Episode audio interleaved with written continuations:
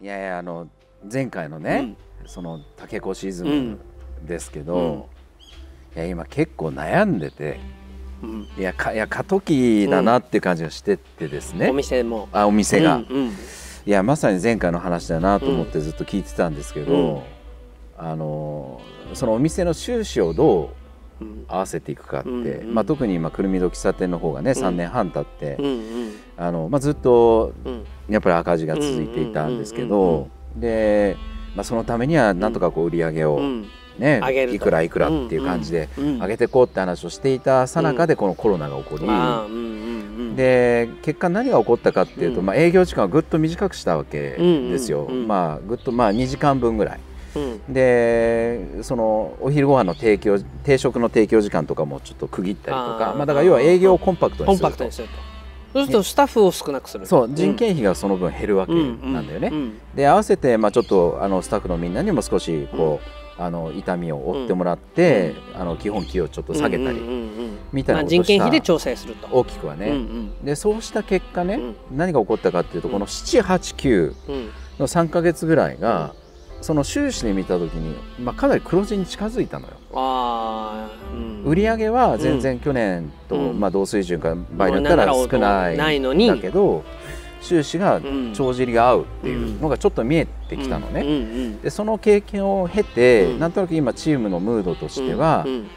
こうあの売り上げをそうやって作っていくっていうことがね、うん。やっぱり、うん。あの難しいんであって、うんあのむしろこう出てく方を抑えるってことでう、ん。お店を成り立たせていくことを優先して考えるべきじゃないのかと。うん。だそのためには、うん。今やってる仕事の一つ一つを見直して、うん。本当にここにこういう手間や時間をかける必要があるのか、うん。なんなら今1日に1000時間かかってるこの仕事量をうん。700時間ぐらいまでに圧縮できれば、うん。それによって今の売り上げだったとしても収支がちゃんと黒字になっていくと、うん。みたいな議論がちょっとこう割合体制を今占めてる。のよ。うん。でそうするとね、うん。さっきのまあなんなら一杯一杯うん。オーダー受けてから豆引いて、ハンド ドドリップしてみたいなことをうん。しなくたっていいんじゃないかとか、うん。あのーまあそのあんこだって一から炊くみたいなことしなくたってとかね、あのくるみだって一から殻から割って、うんうんうんあの取り出してやらなくたってみたいなことがどんどん出てくるわけよ。だよね。でそれが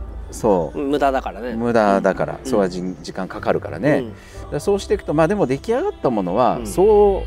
うね、うんうん。それで何か変わるわけじゃないし、うんお客さんがうんうん気づくか気づかかないかで言ったら、うん。あの分かんないような水準だから、うん。まあ、そこはあの、うん。コンパクトにしていった方がいいんじゃないか。その方がみんな早く帰れるようになるし、うんうんうんという感じの議論がまさに今、起こっていてね。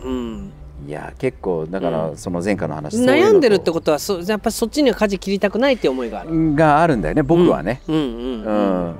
そう、うん。でもそれでじゃあ赤字でいいんですかっていうことにもなる。なるしみんなの給料が上がんなくていいんですかって話になっちゃううん。からねうん。だからまあそれに対して正面切っては反論ができないっていうのかな、うん。確かにね。うんみんながそっちを選ぶんだったら、うん。そうかもしんないねって話にはやっぱりなってくるのよね。うんそうだうねん。でもだから何を選ぶかうん。何を選ばないか。うん。まあやっぱりそれはでも影山君しかできないって気はちょっとするけどね。うん。やっぱり。あのーみんなにいろんな意見を出させてね、うん。出させたとしても、うん。ジャッジするのは結局経営者一人の判断なんじゃないかなとも思うんだよね。うん。だから竹越さんにしても竹越イズムがあるって言ってもジャッジするのは杉田監督だから。監督杉田さんなんだそ倉本さんではないよね。じゃない。倉本さんは脚本で監督は杉田監督で。制作の監督がいるわけだね。で僕はねまあ竹越さんもすごいけど杉田さんはもうはもっとすごいと思ってるんだけど、うん要は竹越さんのイズムを杉田監督がやっぱり汲み取ってるわけよね。うんで杉田監督のあのことを汲み取って竹越さんもそうしてるわけよね。うんだから結局チームっていうのはさみんなでそのイズムが共有されないとうんこれは組にならないんだよ。うん誰か一人がこういうふうにしたいって言ったってうん。みんなが動かなかったら話にならないしうん。それにはとにかくね口で説得することだっていうふうに杉田さんは言ってんの。あうん、こんなことやって意味あるんですか？みたいなことを言うスタッフはきっといるわけだよね。いるいる、うん、でもそれは背中を見てとかっていうんじゃなくてもうとにかく弦を尽くす、うん、弦を尽くすってことがディレクターなんだ、うん、の仕事なんだ。仕事なんだ、ディレクターっていうのはやってることを見れば分かるっていう世界ではないと、とにかく。だから子役に対しても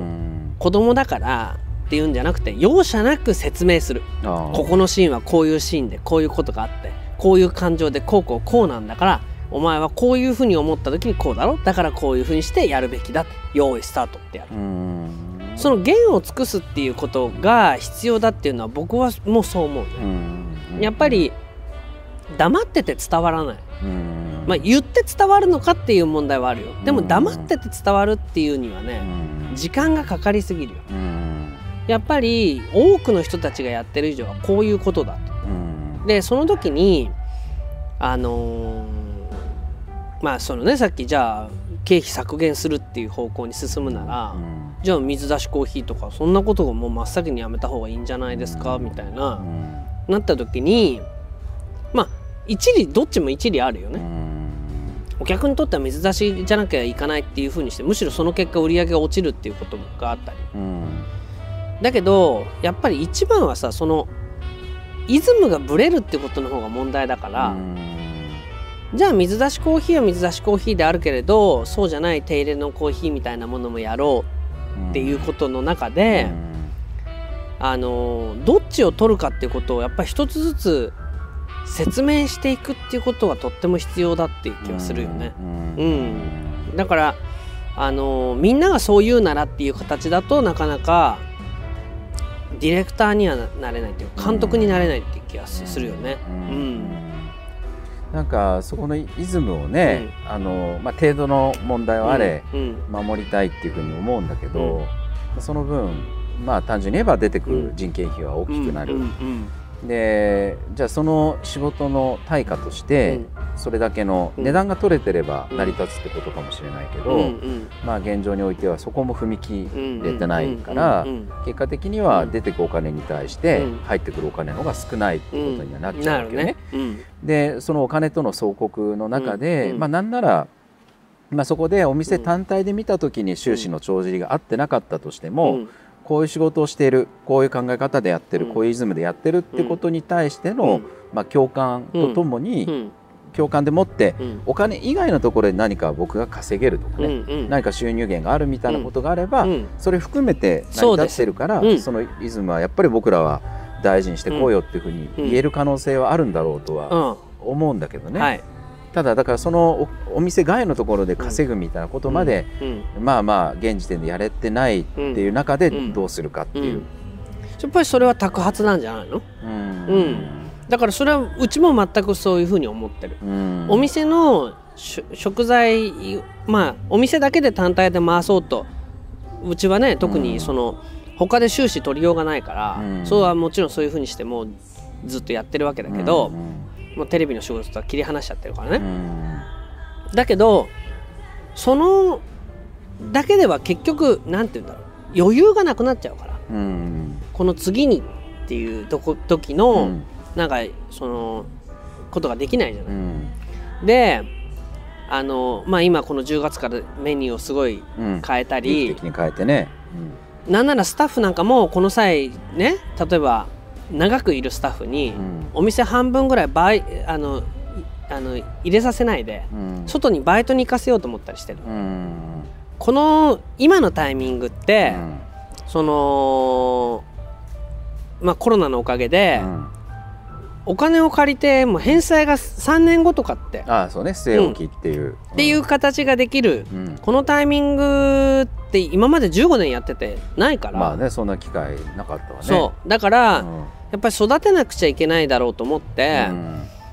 でその時にやっぱりその店を離れる、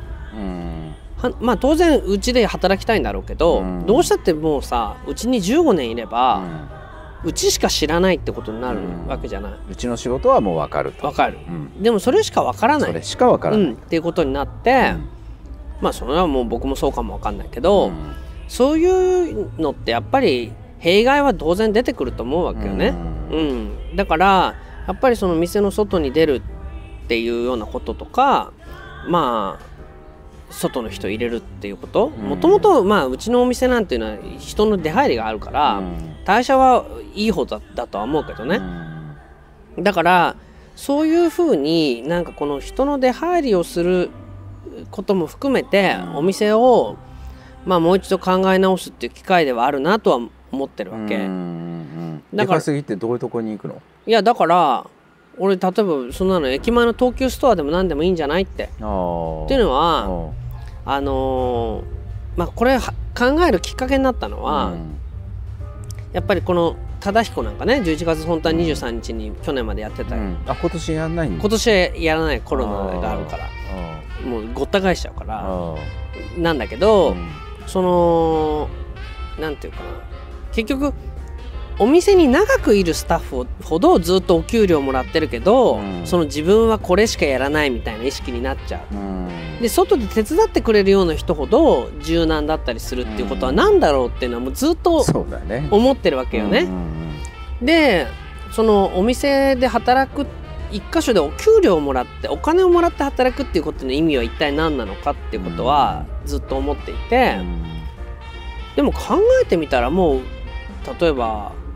お店のスタッフっていうのがそのうちの社員である必要ってどこにあんの？って思うわけだよね、手伝ってくれる人と考えると。だからやっぱりそれは仕事っていうものに時間とお金っていうものを介在させると、それは違うものが生まれちゃうんじゃないかなっていうふうには思って。で僕最近思ってるのはね。役割と俗柄ってっていうものを考えるんですよ。また新しい用語が、うん、役割と俗柄、うん、俺なんで家族ってうまくいかないのかなって思うのね。家族ってうまくいってる人いないでしょ。まあそうね、うん、それはさやっぱり家族でも一人ずつの役割ってあると思うのよね。本当は？うん、まあ、実際。あの実際あるよね、うんうん、ご飯作るのはお母さん、うん、外で働いてくるのはお父さんっていう仮に役割があったとして、もちろんその逆もあるよね、お母さんが働いてお父さんは家で家事やるとか。まあ洗濯はお母さんだけど、畳むのはお姉ちゃんとかね、そういう役割ってあると思うけど、でもその前に俗柄ってあるじゃない、夫であるとか妻であるとか、父である母である息子であるっていう、この俗柄になると、こうあるべきっていうものが先に立っちゃうって気がするの。夫なんだからそのぐらいやって当たり前でしょとか妻なんだからってことも含めて役割とは関係なく俗柄に縛られるってことがすごくあると思うわけ。でこれ会社も同じで社員なんでしょって。私はバイトだから5時に上がりますっていう俗柄が縛ってるわけだよね。でも世の中って役割で進んでるわけだよね。役割で進むべきことを俗柄が入ってくると、うん、なんかまあそれは社員だからやるべきことでしょって、うん、私はパートなんだからやらなくていいとか、うん、その逆もしかりで、お前バイトなんだからそのぐらいやれよとか、でも本来うちでその手伝ってくれるお客さんたちを見ると、俗柄はフリーだから、役割でしかないわけよ。そうすると私がこれをやるっていうのはもう役割上私以外やる人いないからそれ終わって必ずやりますって言って責任感を持ってやるわけよね。だから役割には責任が伴うけど俗柄には責任ではない別な形のマイナスな何かが加わってるなと思って家族って役割だけだったらもっとうまくいくはずなのに俗柄が加わるからうまくいかない。で組織って俗柄で束ねようとしてするでしょ？あなた店長あなた副店長でも今までお店やってて長いことやってて俗柄でうまくやいった試しがないわけよ、店長だからどうだってことないし、だから俗柄よりうちは役割を重視しようと、いうことを考えるとね、長くいる社員って長くいる俗柄に縛られてるわけよ、みんなもあの人に聞いた方がいいんだろうってなっちゃう、でそいつもさなんかなんていうの？役割じゃなくて俗柄で仕事するようになるから、でも外に出ちゃえば自分にできることできないことってもうシンプルになるよね、うん、そうやってあなたにできることを知りたいんであってあなたが店長だからやるべきことがどうとかっていうことではない、うん、役割っていうことにシンプルに立ち返った方がいい立ち返れるのはこのタイミングなんじゃないかと俺は思ってんだけどどうだ、うん、いやなるほどね、うん、あの続柄続柄ってその会社経営とかでいうと、うん、そのジョブディスジョブディスクリプションっていうふうに 言ったりするね。ジョブディスクリプション。つまりさ、うん、あのまあそれもだからエンジニアリング的な思考だけど、うん、その会社組織とか仕事を機械的に組み立てていった時に、まあそれのこのじゃエンジンとか、なんか車体とか、うん。うん、なんかそんな感じでこう区分けをしていって、うんうん、じゃああなたはここの部分を担ってくださいってことで業務範囲がまあ定義をされていくわけだよね。でその仕事に人間がまあ当てはまっていくっていう図式になるんだけどそうするとその、あのまあ、人によってはその属柄と自分ができることのギャップに苦しむっていうこともあるけど、うん、まあ、それ以上の弊害は、その属柄を超えてジョブディスクリプションを超えて、なんか役割を担うってことが行われなくなっちゃう。だよね、自分はもうこの範囲のことをやるっていうためにここにいるっていうふうに思っちゃうから、だから今僕らもなんかあの起こってることとして、飲食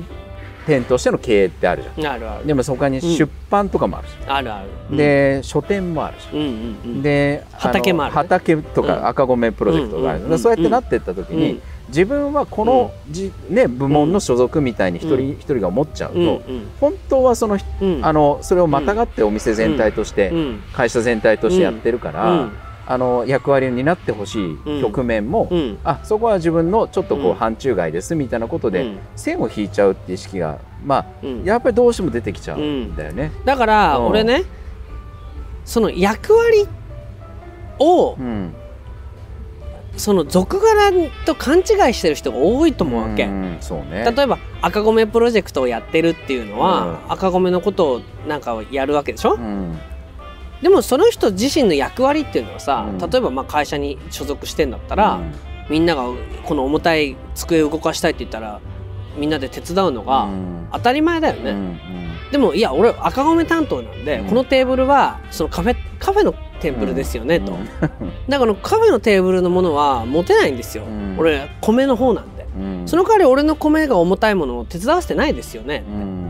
でそれって役割じゃなくて俗柄を言ってるわけでしょ、やそうじゃないと、うん、役割っていうのはここ全体にいたらみんながそこにいたらそれを自動的に手伝ったりする、うん、ましてやその手伝った方がいいですかなんて聞かずに、うん、手伝うものだっていうのはあなたには、あの託された役割だよね、その場に居合わせた者たちの役割、これを考えないと、今日本中全部が俗柄になっちゃって、その例えば人が倒れていると、うん、その人を助けた方がいいか。これはいやこの消防署員のや、うん、人の仕事であって、ね、医療従事者のこれは範疇だから、うん、下手に私みたいな素人がなんか助けない方がいいんじゃないかって俗柄の話になっちゃってるね。でも日本そこに居合わせた人たちが困ってる人を助けるっていう役割は、もうそれは義務じゃない、言ってみれば、した方がいいとかしたしない方がいいとかそういうことではなくて、でも全部が何誰かのどういう策略か知らないけど、俗柄になっちゃって、もう私はそれ医療従事者じゃないからわからないとか、その間あなた夫なんだからこうすべきでしょ、とか家族なんだからこうあるべきでしょっていう俗柄の国になっちゃって、いやいやいや問題は役割だから、そこに居合わせたっていう人は何かをそれをもの重たいものなら持つ群れなんだから、うん、そういうことを手伝ったりするものは役割なんじゃないのと、うん、でもそうするとじゃああなたもこうしなさいこうしなさいとかって言うけど、そういうことも言わないっていうのも一つの役割だよね。うん、あなたこうすべきでしょっていうこともは違うでしょ。それ俗柄として言ってんだから。そんなことも言わないでもなんとかなるようなコミュニケーションを取れるように創意工夫するものなんじゃないかと。だから主義主張ばっかりしてる人とは誰も喋りたくないじゃない。だからこういう人をまあじゃあ会議に参加させないっていうのもそれ自然なことだよね。なんで私はそのなんか立場的にあなた役割って言ってるんだからなんで私も誘わないんですかって言うけど、だってお前誘ったらごちゃごちゃうるさいこと言うからじゃん。だからそういうことを自然に意識しないで円滑にやらやるっていうことが役割なんだって、俺それはねみんなとても勘違いしてると思う、今の社会。そうだね、うん、まあうちの、まあ、社員だったりってことで思い浮かべればね、まあそういう中で言えばよくやってくれてる方だとも思うのよ。なんか、まあ、他のやれてないって言ってるわけじゃなくてね。うん、あのいう局面はあるけど、まあでもやっぱりなんとなくそこまあ確かにちょっと長くなればなるほど、自分の範囲はここまでっていうことをこう、定めちゃいがちってことはあるね。う、ん、うん、だからやっぱり役割よりも俗柄を優先しちゃう。うん。だから、まあ、それはそれでまあ、確かに大変だったりってことはそれはそれである、はあるからね。うん分からんではないけど。だからね本当にねそういう家族の話なんか聞いても一、人ずつはすごくいい人で、フラットで、すごく理解もある、でも俗柄が入ると表変しちゃうわけよ。えなんでなんで？だっていつもこうフラットにしていこうって言ってるんだからさ、うん、なんでそこに母の立場になるの？父の立場になるの？っていうものを持ち込んじゃうのって。でもねやっぱそのぐらい俗柄っていうもの社会的な立場っていうものが、もの言ってんだなと思って、ある意味怖いね。だからアウシュビッツかなんかで働いている働いていた、うん、看守みたいな人は、うん、みんな家族思いのいいお父さんだったって一人、うん、だからやっぱりそういうものが俗柄になると人が変わっていく、逆にそれをうまくやっぱり巧みに利用して俗柄を与えれば人は盲目になるってことをうまく利用してる人がいるんじゃないかなって俺思うけどどうですかね。それは本当そうだね、うん、なんかこの間も別の人と別の話題で、政治家、うん、国会議員とかね、うん、ああいうまあ市議会議員でもいいんだけど、一人一人はすげえいい人なんだみたいな話、自民党員だってね、すげえいい人なんだみたいな話してて、いやそれがむしろ怖えわって思うんだよね。だから、個人としてのその判断とかだったらまた違うことがあるはずなのに、ああいう党とかね、うん。うん、党員であるという役割ね。そう与党とか、そのね、内閣みたいになっていくと、もうその方針ってことに自分を殺してでもはめていくっていうね、だからまあもうみんながそこに逆にあのはまっていてそれ以外の、あなたが個人としてどうなのかっていうことを、あの問われないっていうこともあるんだろうし、それを発揮しないことが普通、な世の中になっちゃってるって、むしろそこをはみ出ていくとトラブルになるぐらいのね、感じになっちゃってるってことかもしれないね。いやそうだと思う。だからね例えばうちなんかでもねそのいろんなスタッフいて、うん、まあみんな本当にできることできないことってそれぞれ、まあ、違うわけだけど、うん、群れとしての役割という意味で言えば、うん、みんなその私それ持つべきことなんですかみたいなこと言う人はいないから、うん、みんな役割っていうことをちゃんと分かっていて俗柄になるべく縛られないようにしてるんだよ。うんうん、でその今の例えばでもねみんなよく言うの本当に豆彦だったら働けるけど外の会社だったら私絶対働けなかったと思いますって言うんだよね。でだから何て言うんだろうどっちかっていうと一匹狼で学校でも何でも浮いてたと。だから学校社会でもあんまりうまく立ち振る舞えてなかった気がしますと。言うんだけどあのー、だから何て言うんだろう。個人自分のね、うん、個人っていうものが自分は向いていて、うん、集団集団行動は苦手だって思い込んでる人がいるわけでもね俺それ違うって言ったの、うん、その集団行動が苦手って言ったって人間である以上動物だから、集団行動をしないで生きられる人なんていないわけよ、で今の社会まあ学校生活でも、その俗柄を重視するような考え方の方が強いから、俗柄重視の組織にはなじまないっていう人はいっぱいいると思うわけ、だけどそのもっとプリミティブな、えー、組織、そのまあ群れ、プリミティブな群れだったら、ちゃんとその主張みたいな人がいてね、その人の役割をちゃんと判断して、お前はこれしろ。お前はこれしろって言ってくれたと思うのよ。その主張みたいな人がいなくなっちゃって、うん。今の世の中は、うん。みんなその俗柄がその人の仕事を定義するっていう風になっちゃったから、うん。なんかみんなそのじゃあそのグレーゾーンの俗柄と俗柄の間にあるグレーゾーンは誰がやるんですか、うん。それはまた何でもやるかっていうのを作りましょうみたいな うん。俗柄で処理するって形になってるけど、うん本来群れならそのライオンでも何でも、その主張がその人の適性を見ながらその人の役割を決める。うん。だから役割を決めるっていう人がいなくなっちゃっている、うん。まあいなくなった方が都合がいい社会だったのかもわからないけど、うん。そこの問題なんじゃないかなって僕は思うけどね。ううんん。まあなないしはその役割